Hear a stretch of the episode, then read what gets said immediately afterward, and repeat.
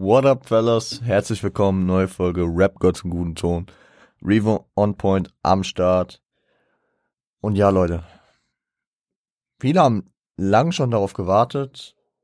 Ähm, ich weiß nicht, warum es sich so hingezögert hat, dass diese Folge irgendwann kommen wird, war klar. Aber es hat sich jetzt gerade ergeben, weil ich will euch das äh, jetzt delivern, wie es mir auch mit der Zeit irgendwann immer mal wieder delivered wurde. Die Hip-Hop-Story kriegt jeder ja so fetzenhaft immer mit. Also keiner setzt sich als Kind hin, hört äh, die Sachen aus der Bronx und äh, wächst dann mit den Jahren dahin. Besonders wenn man halt, keine Ahnung, 2010 ungefähr anfängt, äh, Rap, 2011, 2012 vielleicht anfängt Rap zu hören dann hat man halt schon gut 30 Jahre Hip-Hop-Sachen äh, verpasst. Und deswegen ähm, hat man dann einiges aufzuholen. Und das wird nicht chronologisch passieren, sondern eher puzzlehaft, puzzle, puzzleteilmäßig, ne? Und ähm, genauso ist ja hier im Podcast. Ich gehe ja hier auch nicht stringent nach irgendeiner Chronologie. Äh, abgesehen jetzt von den Künstlern bei sich selbst meistens, aber ich äh, meine jetzt äh, in der Geschichte. Also meine erste Folge war über Snoop Dogg. Später kamen dann ein paar 80er Folgen mal. Ab und zu kommen Folgen über top aktuelle Sachen. Ihr wisst, was ich meine. Und in den letzten Wochen, wenn es, wenn wir auf die Ami-Rap-Folgen gucken, die kamen, hatten wir vor paar Wochen äh, ähm, Straight Outta Compton, NWA, den Aufstieg von äh, Dr. Dre. Wir hatten vor paar Wochen auch äh, 50 Cent, Get Rich or Die Trying. Heute ist das Verbindungsstück dieser zwei Legenden dran. Nämlich Eminem. Eminem, wir gehen erstmal, wir gehen erstmal so ins Geschehen rein. Leute, äh, ich habe noch nie so eine lange Vorgeschichte äh, gehabt. Ja, also sehr detailreich sind die Wikipedia-Artikel, Shoutout da gehen raus, ne? Äh, aber auch, ähm, keine Ahnung, ich hatte meine paar Jahre, wo ich richtig krasser Eminem-Freak war, da könnt ihr jeden fragen, der mit mir in der Zeit gechillt hat. Bei mir war Eminem an oberster Stelle. Es war vor meiner aktiven Packzeit. Und ja, Eminem ist auch weiterhin Top 5 Rapper für mich und deswegen, ähm, ja, habe ich hier auf jeden Fall eine Menge. Ihr werdet es gesehen haben im Titel Volume 1. Ich habe ähm, von den 18 Titeln des Albums habe ich äh, neun, wie immer eigentlich, ne? Also genau, dass das nicht dass das Ganze nicht zu lang wird. Ich bin gespannt, wie lange wir allein für die Einleitung brauchen. Und ich würde sagen, deswegen starte ich einfach mal rein. Noch kurz off-topic. Ich nehme gerade, ich sag's ja irgendwie häufiger mal dazu, Donnerstag Mittag wieder auf. So haben wir es vor zwei Wochen mit 50 Cent auch gemacht. Joa. Wenn es sich ergibt und wenn es notwendig ist, weil ich nachmittags nochmal arbeiten muss, dann äh, mache ich das doch gerne so, dass ich das Mittag schaffe. Genau. Und es geht, äh, dann gehen wir rein. Eminem, geboren als Marshall Bruce Matters III, also der dritte, am äh, 17.10.1972 in St. Joseph in Missouri, USA. Das wusste ich tatsächlich selbst nicht, wie krass seine Abstammung, also wie krass, nicht von qualitativ, sondern von quantitativ seine Abstammung äh, sind. Laut Wikipedia hat er englische, schottische, deutsche, schweizerdeutsche, polnische und luxemburgische Wurzeln. Oh, damn. Ähm, seine Eltern waren in einer Band namens Daddy Warbucks ähm, und waren tätig an ungefähr, also in irgendeinem Kaff äh, an der Grenze der äh, Dakota-Staaten und Michigan. Und äh, ja, sein Vater verließ ihn und seine Mutter relativ früh und äh, zog nach Kalifornien, wo er, ähm, wo er, sag ich mal, äh, eine neue Familie gründete. Eminem hat insgesamt zwei, äh, drei Halbgeschwister, zwei äh, über seinen Vater und ähm, ein äh, Halbbruder, glaube ich, noch über seine Mutter später. In, der, in seiner Jugend versuchte er auch ähm, Brie äh, über Briefe Kontakt aufzunehmen, was äh, scheiterte, da die Briefe immer zurück an Absender äh, geschickt wurden. Genau, in, in Eminems Kindheit äh, mit seiner Mutter war er nicht wirklich sesshaft, sondern wanderte äh, so immer so ein bisschen zwischen Michigan und Missouri. Unter anderem lebte er in St. Joseph, Savannah und Kansas City. In seiner Jugend wurde er dann sesshafter in Detroit, in einem überwiegend schwarzen äh, Arbeiterviertel in Detroit. Detroit ja die Industriehochburg, in den, ich weiß nicht, ob es, ich glaube aber schon, in den 80ern war das noch so das Ding, ne? Heutzutage Detroit ja, genau weil die Industrie von dort zusammengebrochen ist, äh, eher noch, äh, sag ich mal, heruntergewrackter. So was man auch immer von Detroit sieht, wie auch die Armut und die Arbeitslosigkeit sich dort entwickelt hat. Echt nicht so nice. Ähm, in seiner Jugend wurde Eminem durchaus vom einen oder anderen dadurch auch gemobbt. So ähm, gab auch einen Vorfall mit einer schwierigeren Kopfverletzung, die ihm von einem Mitschüler zugefügt wurde, wo seine Mutter äh, anschließend versuchte, die Schule zu verklagen, was scheiterte. Aber darauf geht er auch auf dem Album nochmal ein. Ich denke, ich denke, äh, seine seine schwierigen Zeiten damals und äh, das gemobbt werden, ist mitunter wahrscheinlich auch auf äh, seine Hautfarbe, äh, also an, äh, äh, also er wurde wahrscheinlich auch wegen seiner Hautfarbe gemobbt. Wenn, wenn, wenn äh, es werden immer die Minderheiten gemobbt, ne? Ja. Sein, äh, sein Onkel Ronnie Porkinghorn schenkte ihm 1984 den Soundtrack zu Breakin', wo, äh, womit Eminem das erste Mal mit Rap konfrontiert wurde, weil da der Track Reckless von Chris Glow, David Stores und Legende Ice-T äh, drauf war. Vorher interessierte Eminem sich größtenteils für Comics und ähm, ja, dadurch kam er zum Rap. Äh, sein Onkel Ronnie wurde dann auch sein musikalischer Mentor und dessen Suizid äh, im Jahre 91 brachte Eminem zu tagelangem Schweigen und er ging nicht mal zur Beerdigung. Mit seiner, mit seiner Mutter äh, hatte er, sag ich mal, ein schwierigeres Verhältnis, was auch später in Tracks wie Cle äh, Cleaning Out My Closet und My Mom äh, deutlich wird. Laut, äh, laut äh, ihm habe sie das äh, Münchhausen-Stellvertreter-Syndrom gehabt. Ähm, wer es nicht kennt, das ist so, das ist äh, das, also das Münchhausen-Syndrom ist, dass man sich selbst einredet, krank zu sein. Es ist nochmal ein bisschen, also äh, der Unterschied zu einem zu einem Hypochonder ist, dass ein Hypochonder sich immer denkt, okay, ich könnte krank sein, weil das und das und ach, ich höre dann von der Krankheit, ah, das könnte ich haben. Ich glaube, der Unterschied zum Münchhausen-Syndrom ist dann, dass, äh, dass man auf sich projiziert, dass man krank ist und sich deswegen dann auch wirklich, dass man deswegen halt auch, also psychosomatisch, dass die psychische Denke, dass man krank ist, sich auch auf die äh, Physis auswirkt.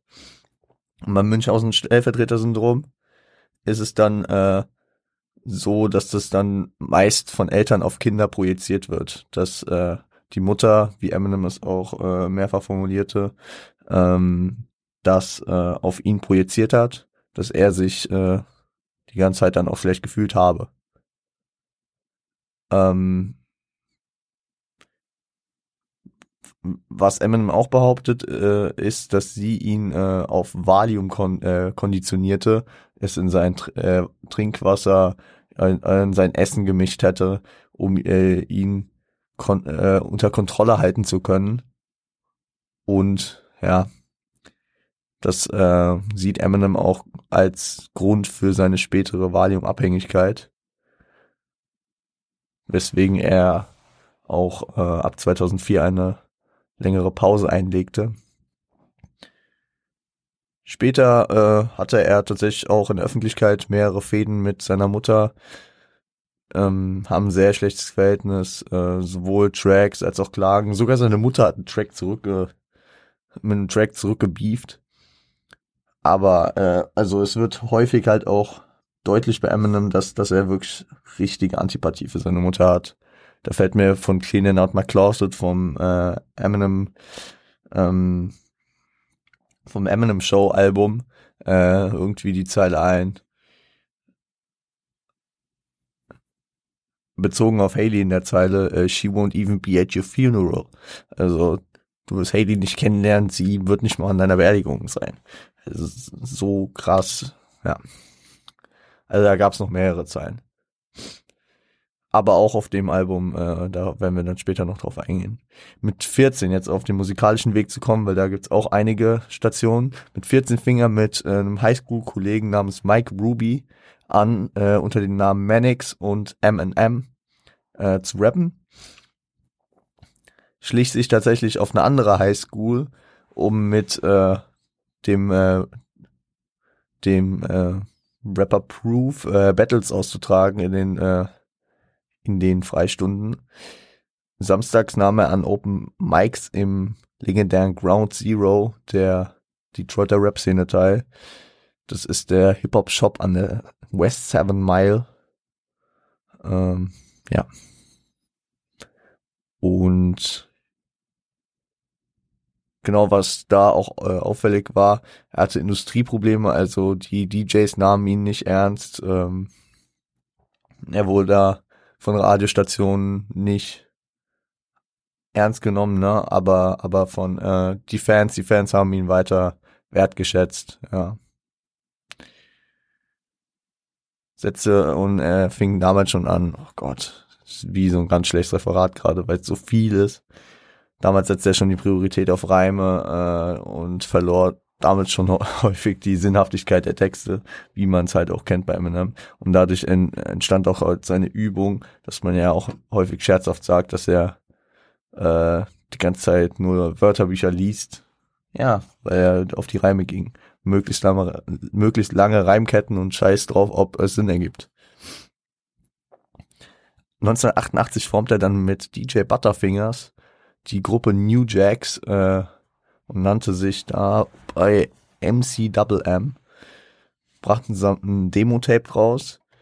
1989 kamen sie bei Bassman Productions, die ab 92 Soul Intent hießen, äh, mit alten Kindheitsfreunden praktisch aus einem Label zusammen. Unter anderem war da Proof. Und zusammen mit Proof brachten die auch eine EP. 92 machte Eminem sein Videodebüt bei äh, Champ Towns Video zu äh, Duda Dibbity. Klingt irgendwie wie so ein Slick Rick Track. 1996 formten äh, Proof und Eminem mit Bizarre, Mr. Porter, Kuniva und Swifty McVeigh die 12. Dirty Dozen, äh, die Gruppe, die äh, auch während Eminems steilgehender Solokarriere äh, noch ihren Zusammenhalt warte erstmal und auch ähm, später ohne Eminem auf Tour ging. Ähm, bald signte Eminem bei äh, FBT Productions, dem Label von Jeff und Mark Bass und äh, fing an sein äh, Debütalbum Infinite für das äh, Independent-Label auch von den Bass Brothers äh, Web Entertainment zu produzieren. Viele wissen das halt, also wirklich, auch wenn das Ding halt, ja, es ist glaube ich nicht immer auf Spotify, aber viele wissen es deswegen auch wahrscheinlich nicht, dass Slim Shady LP nicht Eminems erstes Album war. Aber ja, er thematisiert halt Struggle mit der Erziehung seiner neugeborenen Tochter, Haley. Ähm, und, und war stilistisch schon damals ziemlich so an Nas, AZ angelehnt, so die New Yorker MCs. Und äh, ja, das Album floppte, weil die DJs ihn immer noch dis disrespekten. Also nicht nur deswegen, aber auch, weil er einfach inhaltlich wahrscheinlich nicht so connecten konnte. In der Zeit äh, arbeitete er wie ein Verrückter in einem Restaurant namens äh, Gilbert's Lodge und ähm, wurde tatsächlich dort äh, mehrfach auch entlassen und ähm, in dieser Situation Oh Gott, Leute. Vielleicht bin ich ja auch viel zu ausführlich, aber es sind alles interessante Sachen, deswegen sage ich es lieber. Könnt ihr wegskippen, wenn ihr kein Interesse dran habt. Diese Situation, äh, diese Situation, die er hatte, zusammengekommen mit dem äh, Problem, dass er äh, auf Valiumentzug war, weil er nicht mehr bei seiner Mutter lebte, ähm, führte alles zum äh, Suizidversuch der bekanntlich gescheitert ist, weil er ist ja, hat es überlebt. Und danach wohnte er mit seiner Frau und also mit seiner Frau Kim, Kimberly Ann Scott und äh, mit seiner Tochter Haley, Jade, ähm, bei seiner Mutter im Trailer, also im Wohnwagen und äh, ja, das war im März 97 dann. Und genau, in der Zeit ähm, gewann er auch an Aufmerksamkeit, weil er, weil er sein alter Ego Slim Shady kreierte, der ihm die Möglichkeit gibt, Ausdrucksweisen äh, expliziter Themen und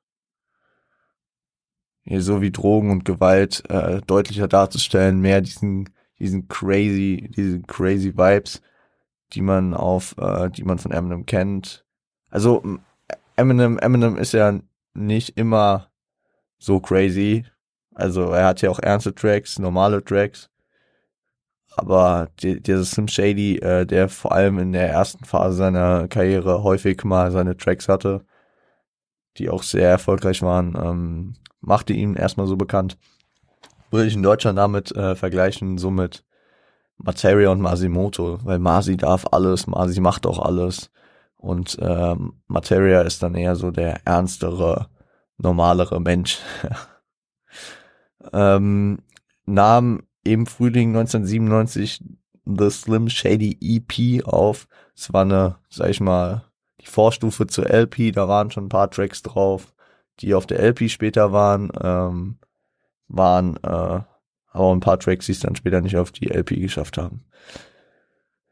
Im Oktober 97 reiste er nach LA für die Rap Olympics, einen nationalweiten äh, Battle äh, wo er Zweiter wurde, was im Endeffekt trotzdem seine Karriere für immer verändern sollte, weil er dort von Dean Geistlinger äh, von Interscope äh, gesehen wurde, äh, welcher, welcher, sag ich mal, beeindruckt war und ihm äh, nach dem Tape fragte, nach dem unveröffentlichten Tape, weil das Tape äh, erst zwei Monate später im Dezember tatsächlich ra äh, rauskam. Und äh, dieses Tape gelangte, langt, gelangt, gelangte zu dem CEO von Interscope, Jimmy Yo Vine, der es Dr. Dre zeigte. Und Dr. Dre wollte direkt Eminem kennenlernen. Und Dre gab einen Fick auf äh, Eminems Hautfarbe, weil äh, was er, was er glaube ich auch in The Defiant Ones irgendwann mal gesagt hat, er hat dort nie Potenzial in einer EP oder in irgendeinem Demo gesehen. Da hat er es, ja. Genau, im Winter kam dann die EP raus. Ähm, zeitgleich war er dann mit Dr. Dre auch, sag ich mal, in ersten Sessions unterwegs, wo er erst noch ziemlich starstruck und aufgeregt war, weil Dre damals halt schon Legende war und ähm, machte in, im Laufe des Jahres 98 dann das Album fertig. Die Slim Shady LP. Und ich muss sagen, anders als ich erwartet hätte, wenn ich so die Story höre, hat Dre sich gar nicht so viel eingemischt, ne? Er hat seine, er hat seine äh, Appearances und er hat auch ein bisschen was produziert, aber den größten Teil haben halt wirklich die, ba äh, die Bass Brothers produziert mit Eminem in Detroit, Michigan und nicht in LA bei, äh, bei Dre. Also, ja. Am 23. Februar 99 droppte tatsächlich das Album und ihr wisst es, ich sag's nicht immer dazu, aber es chartete auf zwei in der ersten Woche wurden 283.000 äh, Platten verkauft. Insgesamt wurden weltweit 5,285 Millionen Platten verkauft. Das Album ging insgesamt zwölfmal Platin und doppelt Gold. Und in den USA sogar vierfach Platin. Jo. Ähm, muss ich sagen, dieser Vibe zieh, äh, zieht sich weiter in Eminems Diskografie. Und ähm, ich, ich, ich, ich verwende von den Quellen her, ich verlinke euch immer beides, aber ich verwende eigentlich immer nur die englischen Quellen.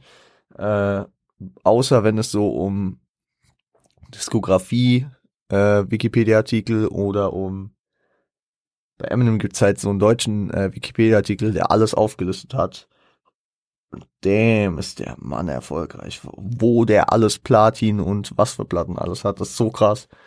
Also da, da, da gehen Shoutouts raus an das deutsche Wikipedia-Team, weil da äh, habe ich euch alles unten verlinkt. Könnt ihr mal reinsliden und einfach mal gucken, was dieser Mann einfach gerissen hat. Und ja, für viele war es jetzt vielleicht ein bisschen zu lang. Aber äh, ich fand's wichtig. Und dann würde ich sagen, gehen wir in das Album rein, ja. Gönnt euch. Nee, wir unterteilen es. Gönnt euch als erstes Public Service Announcement.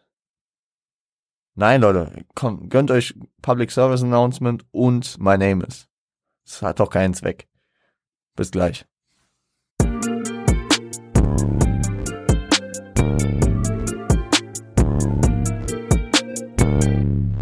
Public Service Announcement featuring Jeff Bass, von Jeff Bass eingesprochen, äh, produziert von Eminem und Jeff Bass. Ähm, ja. Es ist praktisch so ein kleiner Disclaimer am Anfang des Albums. Äh, aufgrund der verqueren Themen des Albums gibt es diesen Disclaimer und ja, werden so ein paar Punkte angesprochen. Man muss, man muss nicht die gleichen Ansichten haben wie Slim Shady die äh, Erzählung muss man nicht immer alle für bare Münze nehmen. Kinder sollten dieses Album nicht hören, was aber auch nicht in Eminems Zuständigkeitsbereich liegt, denen das zu verwehren, sondern das sollten Eltern machen. Äh, und mit Kauf wird zugestimmt, nichts zu Hause nachzumachen. Und dann fragt Jeff Bass Eminem uh, uh, anything else? Und Eminem droppt einen ganz, ganz wichtigen Satz. Yeah. Don't do, don't do drugs. Nehmt keine Drogen. Ja. Und da ist der, also deswegen wollte ich auch eigentlich jetzt doch zusammen machen, weil da ist der perfekte Übergang dann. Also da ist keine Pause dazwischen, wie wir es von OG Kimo Album äh, Geist mit Teer und Nebel kennen. Da ist genau, da ist kein Übergang. Da geht's direkt von Don't Do Drugs ist eigentlich schon genauso dieser My Name is Vibe. Und dann geht's direkt in My Name is, produziert von Dr. Dre. Gesampled ist I Got The von äh, Labi Cifra. Und ähm, ich muss sagen, zu dem Sample kann man auf jeden Fall einige sagen, nämlich um das Sample geclean zu bekommen, dass der Künstler sagt, jo, mache ich, gebe ich euch, ihr dürft es verwenden, mussten textlich einige Zensuren erhalten, weswegen manche Zeilen dann doch nicht hundertprozentig Sinn ergeben. Die wurden dann phonetisch einfach angepasst, was, was silbentechnisch und so reinpasst, ne? Also, äh, da der, da der Interpret des Samples äh, schwul ist, äh, wollte er keine homophoben äh, Äußerungen haben und äh, hat sich hat sich äh, da verwehrt. Da gibt's eine Zeile über Lesben, da gibt's eine Zeile über den Lehrer, der äh, schwul ist und äh, was mit Eminem wollte. Ja, genau. Worum geht's im Track? Es ist eine perfekte Vorstellung der äh, der Figur Slim Shady. Es ist kein Track über Eminem, es ist ein Track über Slim Shady.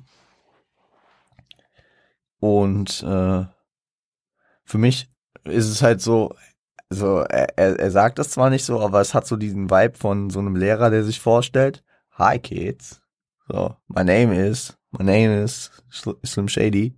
So man stellt sich vor als Lehrer, hallo Kinder, mein Name ist so mäßig und da und dann halt diese komplett verquerte, verquerte, äh, ja diese komplett überzogenen Dinger, ne? Also, hi kids, do you like violence? Und dann auch diese autoaggressiven Sachen, äh, sich irgendwelche äh, Nägel, glaube ich, in die Augenlider stechen und wie auch immer.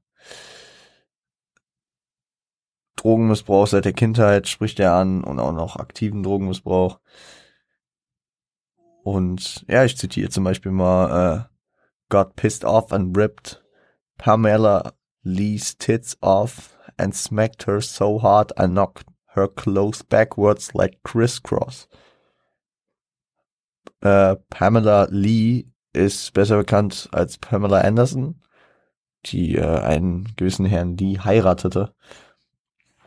Und äh, sie war besonders durch die Serie Baywatch bekannt und äh, ihren doch enormen Brustumfang.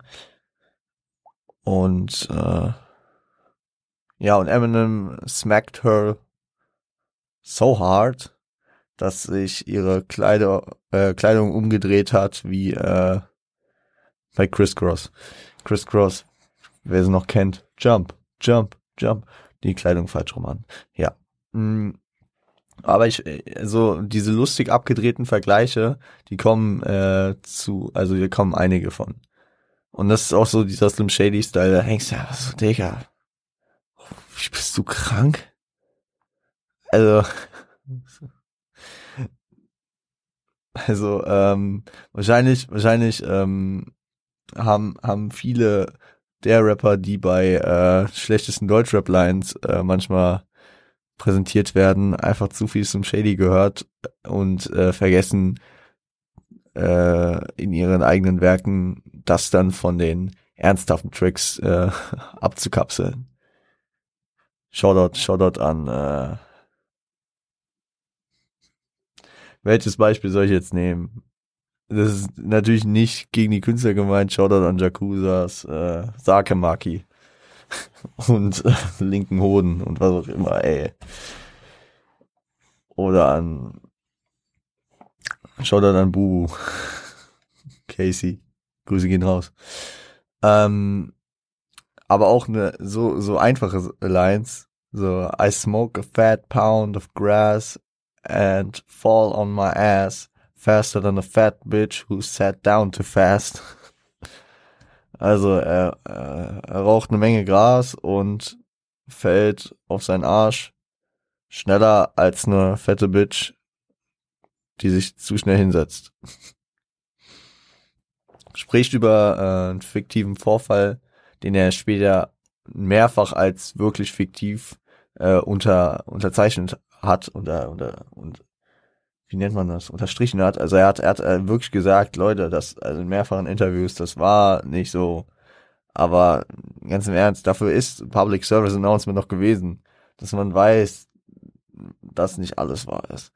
Und besonders in so einem Shady Track. Also später kommen auch noch Eminem Tracks, wo er dann wirklich auch ernstere Themen und da merkt man es aber auch von der Stimmung her. Aber in diesem Track würde ich nichts für bare Münze nehmen. Ähm, er spricht über diesen äh, fiktiven, fiktiven Vorfall mit dem Lehrer, äh, der was von ihm wollte. thematisiert äh, oben äh, drüber hinaus noch die Drogenkarriere und das Verhältnis zu seiner Mutter, das schlechte Verhältnis.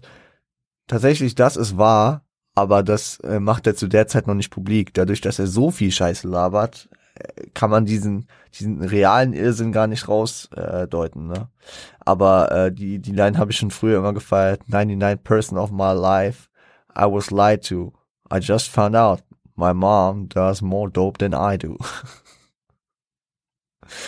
äh, ja, thematisiert den Hass auf äh, seine äh, Mutter und äh, spielt mit dem Gedanken des Mordes an seinem Vater. Äh, ist in der letzten Zeile, glaube ich, sogar. Er slit his throat oder so eine Scheiße. Genau. Ähm, besonders halt, weil er ihn wahrscheinlich im Stich gelassen hat mit seiner nicht ganz stabilen Mutter. Ja. Thematisiert auch die wachsende Popularität, so mit Fans, mit dem Autogramm, Asshole und wie auch immer. Also es ist schon sehr lustig.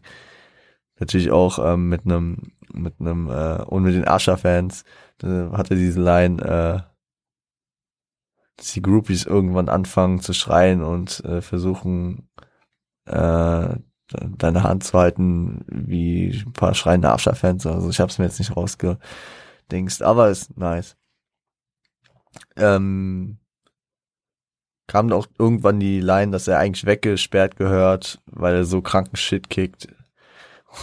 Und äh, redet auch mehrfach über diverse sexuelle Praktiken, dass er äh, lang keinen Sex hatte und auch mit diesem mit diesem mit diesem Sprichwort, äh, dass er das dieses, alte Leute Sprichwort, äh, das kannte ich noch nicht, aber das ist wahrscheinlich so ein amerikanisches Ding wie bei uns. Äh, ja, was, was, äh, was sind bei uns diese Sprichwörter? Ähm, Hände über der Bettdecke und sowas. Und beim Wichsen fällt der Schwanz ab oder so eine Scheiße. Habe ich irgendwann mal gehört, dass, dass manche ältere Leute das wirklich zu Kindern sagen. Und Amerika ist anscheinend so ein Ding, äh, vom Wichsen kriegt man äh, haarige äh, Handflächen. Und Eminem spielt damit so. Herr, ich hat, ich hat ewig keinen Sex. Guck dir doch meine haarigen Handflächen an, so mäßig. Ähm, ja, aber äh, auch in der ersten, äh, im ersten Part droppt er die Zeile I don't know which Spice Girl I wanna impregnate. ja, I don't know. Was auch deutlich ist, äh, dieser kurze Auftritt von äh, Auftritt, Auftritt von äh, von Dr. Dre diese einen Zeilen, Dr. Dre said, Slim Shady, basehead. Und so, ähm, der, der, der unterstreicht auch deren Zusammenarbeit und generiert auch Aufmerksamkeit. Ne?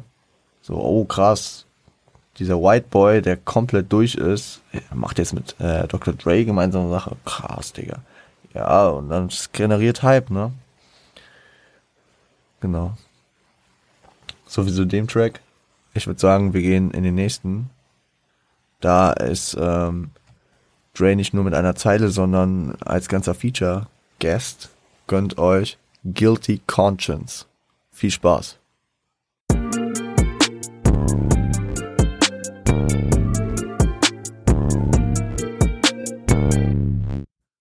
So Leute. Äh, Guilty Conscience featuring Dr. Dre, produziert von Eminem und Dr. Dre. Wahrscheinlich featuring äh, Mark Avery auch, aber das wird jetzt hier nicht so angegeben. Gesampelt sind äh, The Backroom von Pino Donaggio, Pick Go, äh, Pigs Go Home von Ronald Stein, Sensuality von The Isley Brothers und Hoochie Mama von äh, Two Life Crew. Warum so viele Samples? Das sind meistens die Soundeffekte, würde ich sagen. Ja. Äh, ja, Dr. Dre und Eminem hier in drei Situationen, wo sie als das äh, Gewissen äh, von von Leuten äh, sich präsentieren. Ne?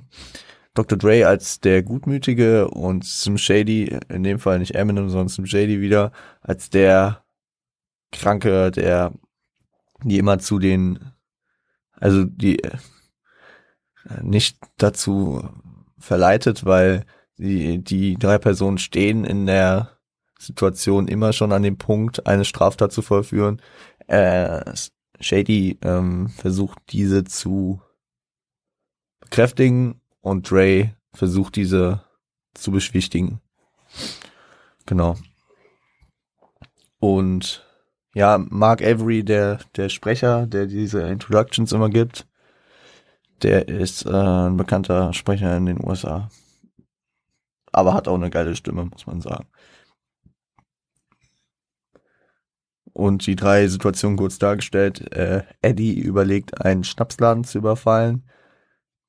Es läuft darauf hinaus, dass Drain überzeugen kann, es nicht zu tun.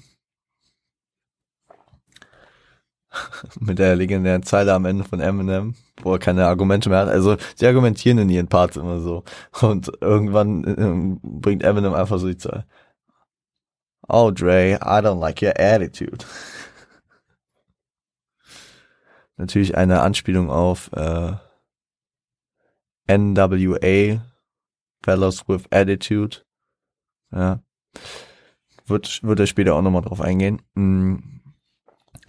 In der zweiten Story geht es praktisch darum, dass äh, Stan, ein 21-Jähriger, äh, sag ich mal, mit einer Minderjährigen äh, am Rummachen ist. Und ähm, M bekräftigt ihn äh, da weiter vorzugehen und Ray sagt, yo, das kannst du nicht machen, minderjährig, dies, das. Und ähm, in diesem Fall, in diesem Fall hat äh, Dre keine Chance und ähm, Stan vollführt sein Werk. Und in der dritten Geschichte geht's um Grady, der seine Frau beim Fremdgehen erwischt. Und das schafft M es nicht nur Grady, sondern auch Dre zu überzeugen. Aber einfach damit, also Grady erwischt ähm, seine Frau beim Fremdgehen und es geht darum, knallt er die beiden jetzt ab. Am Ende, also gegen Ende des Parts, äh, fängt Eminem an zu sagen, was willst du, also so sinn, sinngemäß, was willst du, Dr. Dre, jetzt eigentlich sagen, äh, Mr. NWA, Mr. AK, Mr. Straight Outta Compton, also so, ey, du, du hättest es doch selbst gemacht. Und äh, Dre versucht noch so, ey, er muss doch nicht die gleichen Fehler machen wie ich. Und irgendwann sagt Dre dann, ach, scheiß drauf. Bring beide um, wo ist deine Knarre? Und äh, Grady killt beide, ähm, ja, obwohl die Tochter anwesend ist. Man, also ich konnte nicht rausdeuten, ob ob äh, die Frau schwanger ist und deswegen die Tochter am Start oder ob die Tochter, äh, sag ich mal, schon geboren am Start ist. Kann man, kann ich hier nicht rausdeuten. Und äh, in dieser Story wird halt auch irgendwie die äh, persönliche Ebene von Eminem mit seiner damals noch Frau Kim und seiner Tochter Haley bewusst, ne? Also das drückt er hier auch aus mit, weil äh, er von Kim in der Zeit, wo es ihm schlecht ging, auch äh, viel äh, betrogen wurde. Aber dieser dieser Situation schildert er schildert nicht, widmet er noch einen ganzen einen ganzen Track in äh, auf diesem Album, auf dem wir später nochmal eingehen. Was lernt man aus diesen drei Stories gefühlt? wenn man, wenn man auf die, äh, also wenn man, wenn man es darauf zu, äh, runterbricht, was dahinter steckt, ähm, kann das Gewissen bei Geld funktionieren? Also es war, es war ja ungefähr die gleiche Situation wie bei Alemannia von Farid, wer den, wer den Track kennt, dass ein Taxifahrer überlegt, die Bank jetzt auszurauben, dann sagt er, nee, ich kann mehr arbeiten und so. Bei den anderen Situationen, in der zweiten Situation geht es um einen Trieb, ja. Und äh, also mit Sex ist Sex ist natürlich ein Trieb, den den dieser Mann in der Situation hat und da reicht das Gewissen am Ende nicht aus.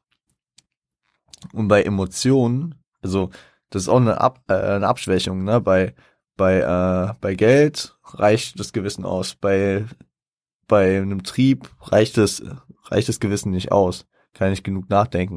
Und bei Emotionen wird das Gewissen ja sogar umgestimmt, weil, weil, weil, weil man so krass verletzt ist, ne? Also, also ich finde, da kommt diese, diese, diese, diese Wirkung von Gewissen auf, auf die verschiedenen, auf die verschiedenen ähm, Einflüsse, ne? Ob es jetzt halt eine, ich weiß nicht, wie, wie man es beim ersten einordnen kann. Ist es eine Sorge? Ist es ein Problem? Beim zweiten ist es ein Trieb, ja. Weil, weil es ist beim ersten noch nicht der Selbsterhaltungstrieb.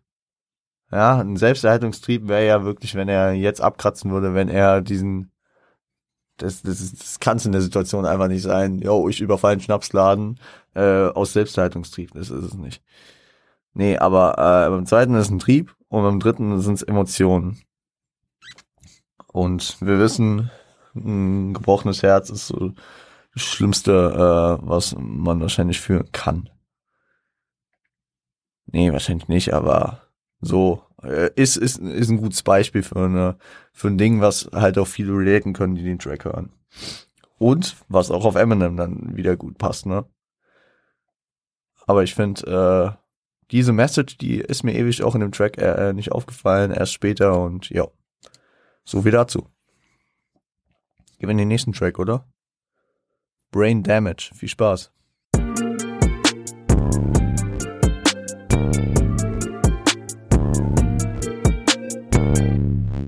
Ja, und in diesem Track ist der erste Track, wo äh, Eminem auftritt.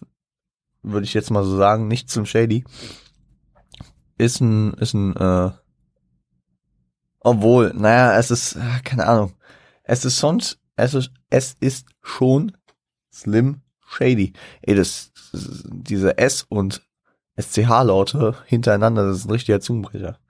Es ist schon Slim Shady es ist schon shady, ja. Also ähm, dieser Vibe, wie er, wie er das alles ausschmückt, ja.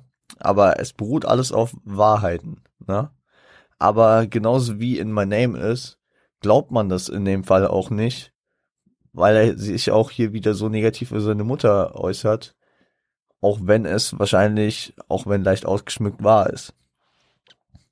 Aber er geht auch auf Themen wie das rassistische Mobbing äh, in der Schule ein, ähm, über das Nicht-Einschreiten der, Einschreiten der Lehrer und äh, der Schulleitung, außer in der Situation, wo er fast dann gekillt worden wäre, ja. Und äh, der Vorfall mit dem Mitschüler wird besprochen, äh, bei dem er diese Kopfverletzung hatte. Und das nicht adäquate und nicht liebevolle Verhalten seiner Mutter. Team dann am Ende noch sagt, ey, du bist den ganzen Teppich voll. Und ihm dann am Ende das Hirn rausschlägt. Ja, mh, mm, sie, die den Schaden. Also das kann man dann auf metaphorischer Ebene auch sehen. Er, er trägt schon Schaden von allem anderen in der Welt. Nur seine Mutter, ne, die Person, die einen eigentlich in der Regel auffangen sollte, die Geborgenheit ausschütten sollte, macht alles immer nur schlimmer für ihn. Ja, ja. Und der Brain Damage since the day I'm born sagt auch mehr aus, nämlich zum einen, also deute ich jetzt natürlich, ist immer nur eine Deutungssache. Meiner Meinung nach zum einen, dass, dass äh, dieser Vibe schon immer da war bei seiner Mutter, dass es nicht irgendwie mit dem Alter kam. Bei vielen ist es ja auch so, sie sich als Kleinkind blenden mit ihrer, also als Kleinkind, also als 5, 6 super verstehen und dann irgendwie so in der Pubertät kriselt es dann zu Hause. Aber since they are born, äh, sagt aus, dass es schon immer so war, dass sie schon immer diesen Knacks aus Eminems äh, Situation äh, Sicht hatte. Und äh, was ich aber auch daraus sehen will, ist das vielleicht so angeboren mit dem Vibe, yo, sie hat einen Knacks, mein Vater hat einen Knacks, einfach diese, diese Hassebene wieder auf beide Elternteile genetisch dann halt vererbter Hirnschaden.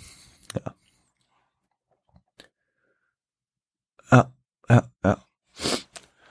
Gut. Ähm, ich überlege, wie wir die jetzt zusammenpacken. Packen wir die zusammen? ja. Gönnt euch jetzt hintereinander den Paul-Skit, auf richtig oldschool angelehnt, und äh, If I Had. Die beiden und wir hören uns gleich wieder. Viel Spaß.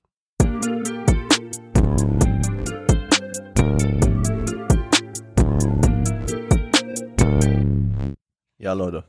Der Paul Skit. Featuring Paul Rosenberg. Äh, produziert von den Bass Brothers.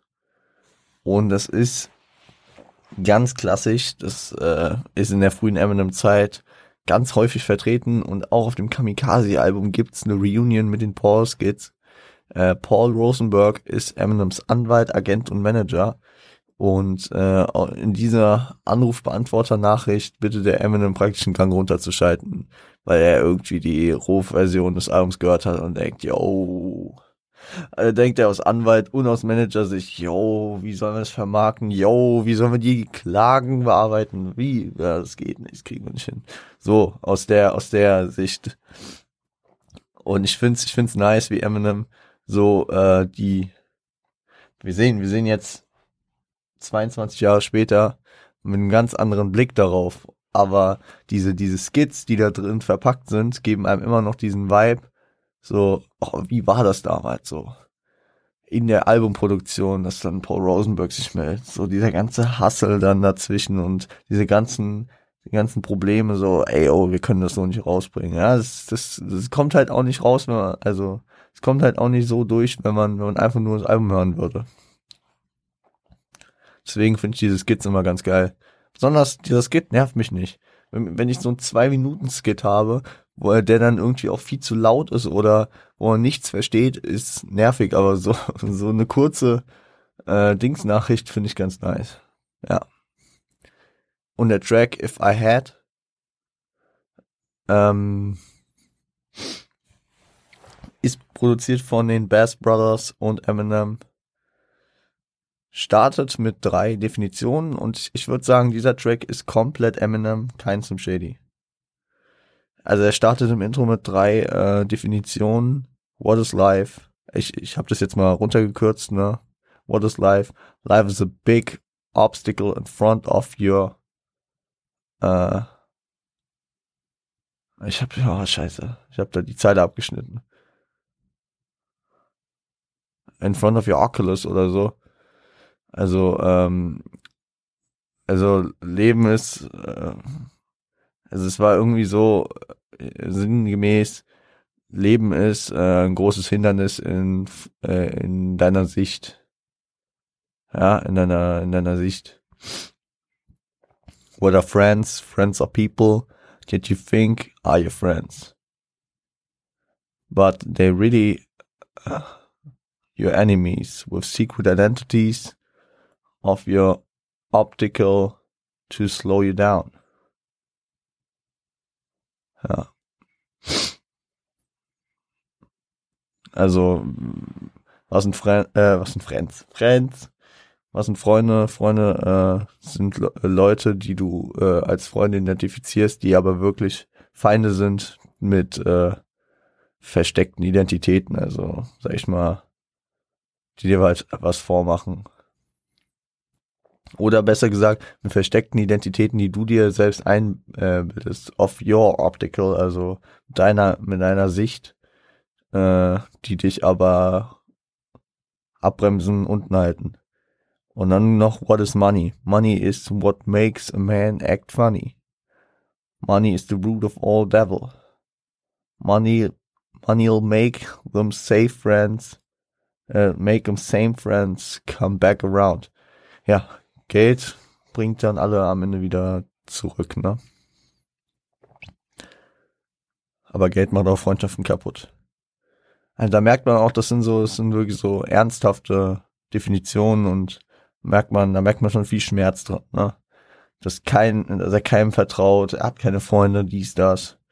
Und ähm, er hinterfragt diese Begriffe, Genau, wirkt sehr verletzt, habe ich mir noch aufgeschrieben, genau. In den Parts geht er mit dem äh, rhetorischen Mittel Anafa durch und ich feiere das. also ich feiere das generell, wenn, wenn man einfach mal so einen Track hat, wo, wo man, wo man so, so ähnliche Zeilen grindet und dann danach verbietet sich da an, dass man, dass man dann, äh, jede Zeile in dem Fall schon fast, ähm, mit, mit, äh, I'm tired of, also, ich bin müde. Beziehungsweise, ja, ich bin es leid, kann man auch sagen, ne? muss ich sagen, fällt mir gerade auf in meinem Kopf, in meinem Kopf fällt es mir auf, dass, äh, dass Bushido auch so einen Track hatte, wo er die ganze Zeit gesagt, ich bin müde, ich bin müde von dem ganzen Dreck. Ich schlaf ein, ich schlaf ein war das, genau. Viele werden ihn nicht kennen, das ist nicht auf Spotify, der, der Track ist von dem, von der Skylines und Botchain zurück Album von 2006. Äh, wird demnächst anscheinend ja, äh, laut Bushido ja alles auf Spotify kommen. Und äh, dann werde ich äh, bestimmt auch mal ein Bushido-Album besprechen, weil ich die, die da fehlen, äh, größtenteils für sinnhaftiger finde äh, zu besprechen. Deswegen, äh, aber wenn ihr, wenn ihr die Parallele raushören wollt, dann könnt ihr den bei YouTube suchen. Ich schlaf ein von Bushido. Da geht er auch, ich bin müde die ganze Zeit, so in die Zeilen. Fällt mir gerade auf, könnte eine Anlehnung hier auf Eminem sein. Äh, er geht ein auf Sachen, die, äh, also Sachen nicht zu haben, so auf besonders, also besonders auf Sachen halt so auf materialistisch veranlagt, äh, was mit seiner Vorgeschichte logisch ist, der sich ja, der die ganze Zeit geackert hat, weil er nichts hatte, dann noch bei seiner Mutter äh, wohnen musste. Äh, vielleicht kann man daraus auch daraus auch deuten aus dem materialistischen Vibe, dass äh, dass er alle ideellen Werte, also dass er nicht mehr dran glaubt, dass er sie verloren hat, wie er es ja auch am Anfang gesagt hat, mit Leben, Freunde, da scheißt er drauf, glaube ich. Also in der Situation, ne, so vom vom Mindset so. Verletzt von jedem, der ihm nahe stand. Also zum einen von seiner Mutter, zum anderen von seiner Frau, ja. In der Hook stellt er dann die Frage, was wäre, wenn er eine Million Dollar hätte. Äh, das ist auch, äh, sag ich mal, typisch durch die Sozialisierung, die die Amerikaner durch diesen American Dream haben. So, wenn du nur richtig reinhasselst, dann kannst du es schaffen. Vom Tellerwäscher zum Millionär. Du schaffst es. Und deswegen ist es äh, bei den Amis viel häufiger, dass sie so die, immer diese Millionen anstreben, ne? Also klar kann, äh, gibt es hier in Deutschland auch, dass Leute so denken, aber in Amerika ist es ja gefühlt Volksideologie, dass du weißt, wenn ich mich nur anstrenge, dann komme ich zu Millionen. Ja. Ja. Ähm, am Ende kommt er zum Schluss, dass, äh, dass es ihn auch nicht weiterbringen würde, weil er, äh, weil er dann trotzdem äh, Autos ausrauben würde, glaube ich. War das genau. Und da, da sehe ich, da sehe ich so diese, diese, diesen, diesen, diesen Kapitalismus-Vibe drin, so das immer, immer mehr verlangen. Und besonders, wenn man einmal eine Grenze überschritten hat, ist man allzeit bereit, es erneut zu tun. Und dass auch ein Millionär immer mehr Geld verdienen will. Ja. Und er hat keinen Bock mehr auf die Predigten, äh, positiv zu bleiben. Versteht er auch nicht, warum er positiv bleiben soll, wenn er nichts Positives mehr sieht. Ja, verstehe ich, verstehe ich den Ansatz auf jeden Fall. So, Leute. So viel zu dem Track. Äh, der erste komplette Eminem-Track, würde ich sagen. Brain Damage waren diese Eminem-Ansätze schon, aber das ist ein kompletter Eminem-Track. Gönnt euch 97 Bonnie und Clyde. Viel Spaß.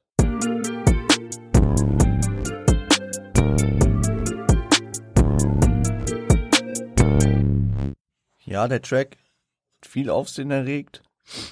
War tatsächlich schon auf der EP drauf. Und ähm, ist featuring Haley Jade, also seine Tochter. Als Kleinkind äh, ist sie da in Adlibs zu hören.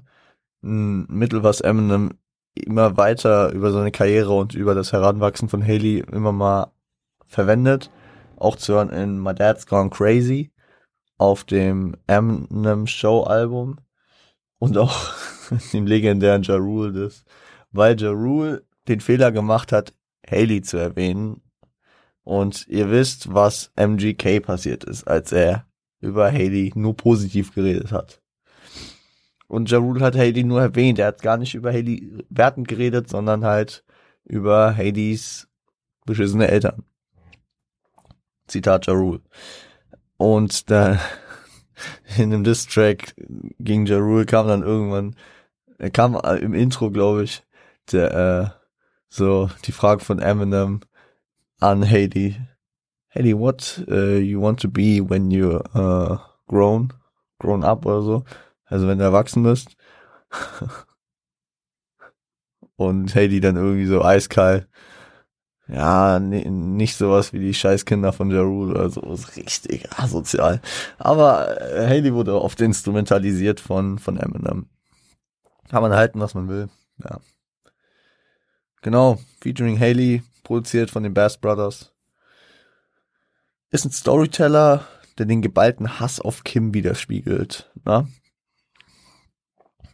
Ähm, ja, also er, er verpackt halt einfach in einer kinderfreundlichen Geschichte, in der er jedes auch noch so komisch wirkende äh, komisch wirkende Detail, äh, dass es Mama jetzt nicht mehr gut ginge, ähm, in für ein Kind sinnvollen Kontext setzt, ne? Und er beschreibt halt den Weg, den er, dass er die Leiche von Kim halt irgendwie entsorgen geht im Meer und Haley halt dabei ist und sie noch äh, sich von äh, ihrer Mutter verabschieden soll. Hat für mich so diesen Kill Bill Vibe. Kill Bill kam zwar, glaube ich, später oder zur gleichen Zeit ungefähr. Der erste Teil auf jeden Fall. Aber es hat diesen Kill Bill 2 End Vibe. Wer den Film nicht gesehen hat, guckt ihn euch an. Also beide Filme müsst ihr dann sehen. Aber äh, ich will da auch nicht zu sehr ins Detail gehen, aber guckt ihn euch an. Das hat so diesen Vibe, wie Bill redet, redet auch Eminem hier. Vielleicht ist da eine leichte An Lehnung, aber ich glaube, der Film kam vielleicht auch doch später, ne? Bin ich mir gerade unsicher. Aber ja.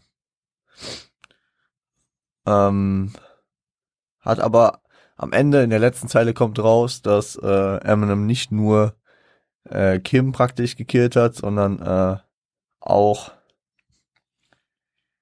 auch den äh, den neuen und das neue Kind von Kim und dem neuen kommt einfach, glaube ich, ganz trocken in der letzten Zeile, wo er sagt, ja, okay, kommst du noch zum Auto, hilfst du mir, ich habe da noch zwei Sachen zu entsorgen. Ups. Ups. Ja. Name des Tracks, Bonnie und Clyde, ist wahrscheinlich der Hintergedanke auch, dass die beiden halt für sich sind, jetzt Eminem und Haley. Just the two of us ist ja auch in der Hook zu hören und auch im Intro diese Dedication, die er zu seiner Tochter hat, diese Hingabe und äh, geht halt wahrscheinlich auch davon aus, jo, wenn er drei Leute umgebracht hat, muss er dann fliehen, ne? Wie Bonnie und Clyde. Genau. Wir gehen in die letzte Pause für heute, weil es gibt jetzt nochmal den Skit Bitch und dann gönnt ihr euch aber auch Role Model Oh, Leute, ich bin müde. Müde von der ganzen, von dem ganzen Dreck. Oh, Spaß. Geht ihr rein? Ich glaube, ich ziehe mir noch einen Kaffee. Und äh, wir hören uns gleich wieder. Bis gleich.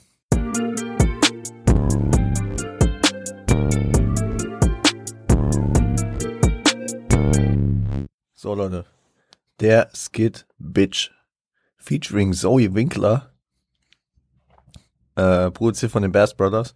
Wer ist Zoe Winkler? Genau, weiß keiner. Ist irgendeine Zoe, die sich halt auch wieder auf dem AB äh, über das Album aufregt und äh, erstmal Paul Rosenberg anrufen will.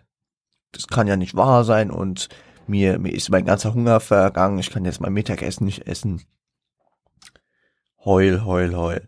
Laut Genius musste Eminem, um diese Nachricht cle äh, clearen zu können, um die Rechte zu kriegen, dass er das aufs Album packen kann, mit ihr ausgehen.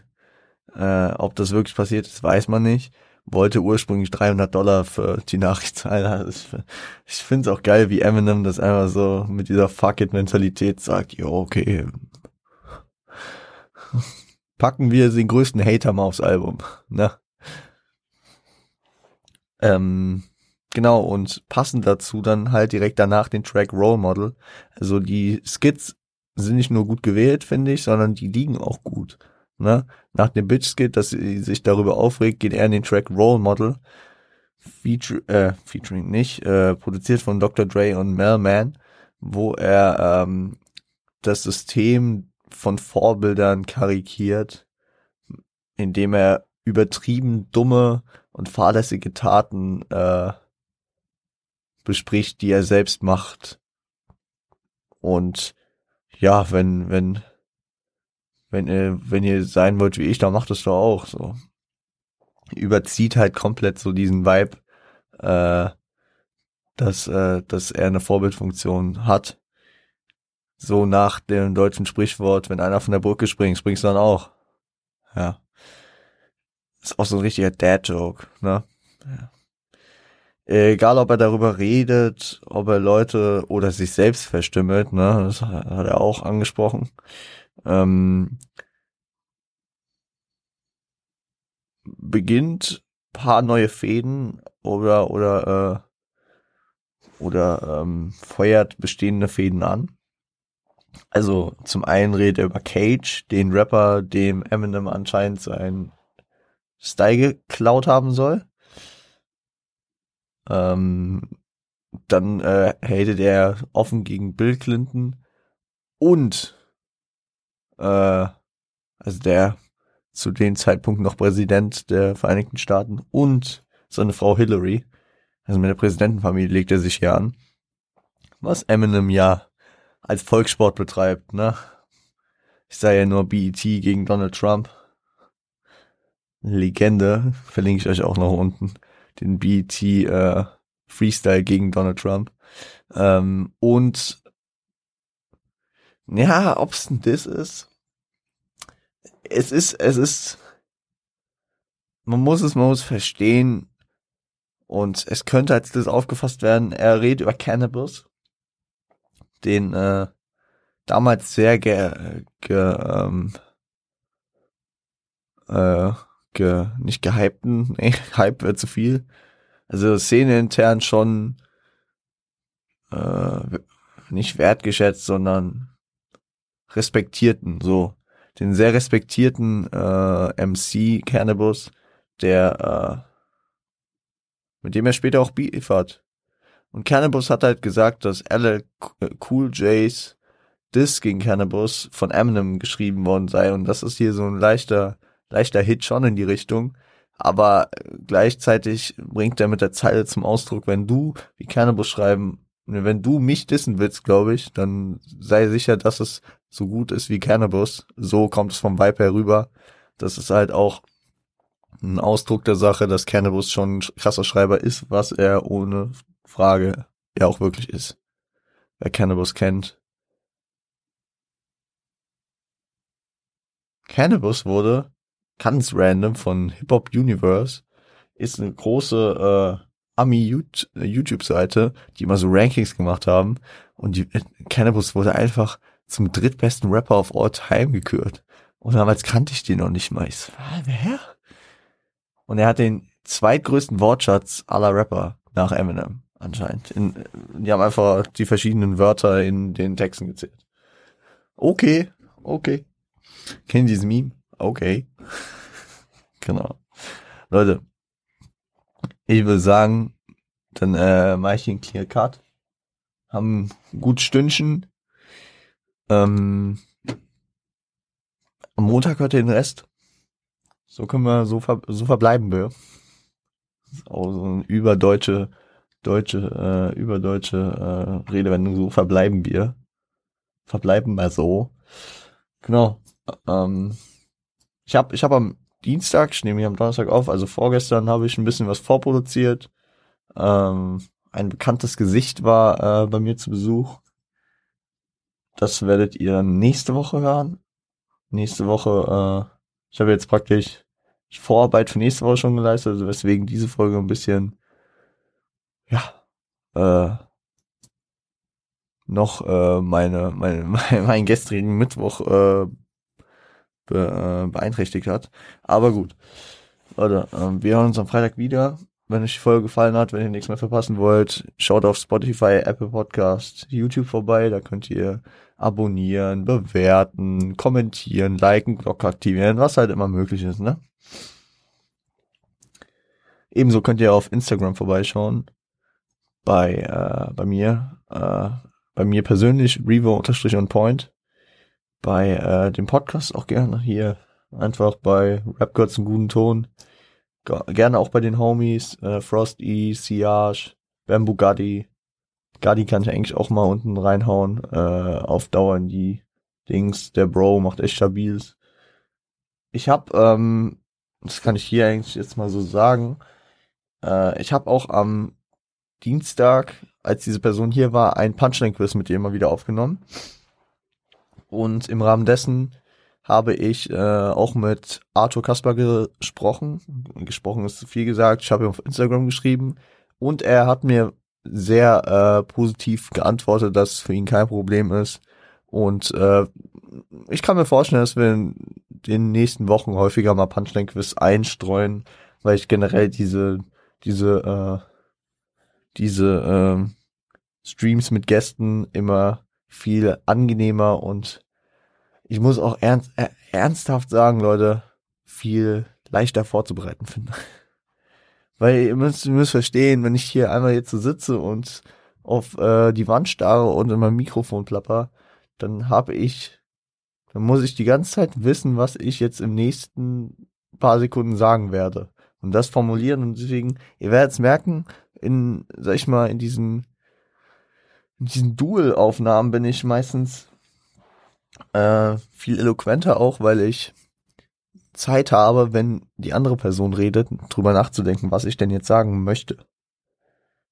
Aber deswegen äh, passiert es halt manchmal so, dass ich hier auch mal so einen Hänger habe, mal fünf Sekunden nachdenken muss. Deswegen mein Tipp an euch, das mache ich nämlich selbst bei fast jedem Podcast auf 1,5 Stellen. So äh, höre ich fast jeden Podcast. Und so höre ich auch immer in meine Podcasts rein, tatsächlich. So finde ich es erst angenehm, erst erträglich. Na gut. Aber für mich ist es halt auch wie so eine eigene WhatsApp-Audio ab, ab, abhören. Das, das mag man nicht, ne? Man hört nicht gerne seine eigene Stimme so. ist Gewöhnungssache, aber ja. So, Leute. Ähm, ich habe alles gesagt. Unten findet ihr eine Menge Quellen, eine Menge Links. Äh, lasst Support da bei den Leuten, die mich supporten. Schaut an Arthur Kasper. Hat mich richtig gefreut. Ich habe mich richtig geehrt gefühlt, dass er mir zurückgeschrieben hat. Punchline-Quizze dürfen wir machen und yo. Das ist äh, heute Folge 81, Leute. Wir sind on der Road to 100. Und äh, supportet ruhig weiter rein. Ich danke euch, empfehlt mich weiter und äh, danke für den Support. Ich wünsche euch ein schönes Wochenende. Und nochmals dazu gesagt, nach aktuellem Stand, äh, gute Besserung, DMX. Wir, wir hoffen alle, dass, dass er es schafft, dass er äh, es packt und ja. Wir brauchen unseren Rough Rider. Macht's gut. Stay healthy, stay home, stay high. Seid lieb zueinander.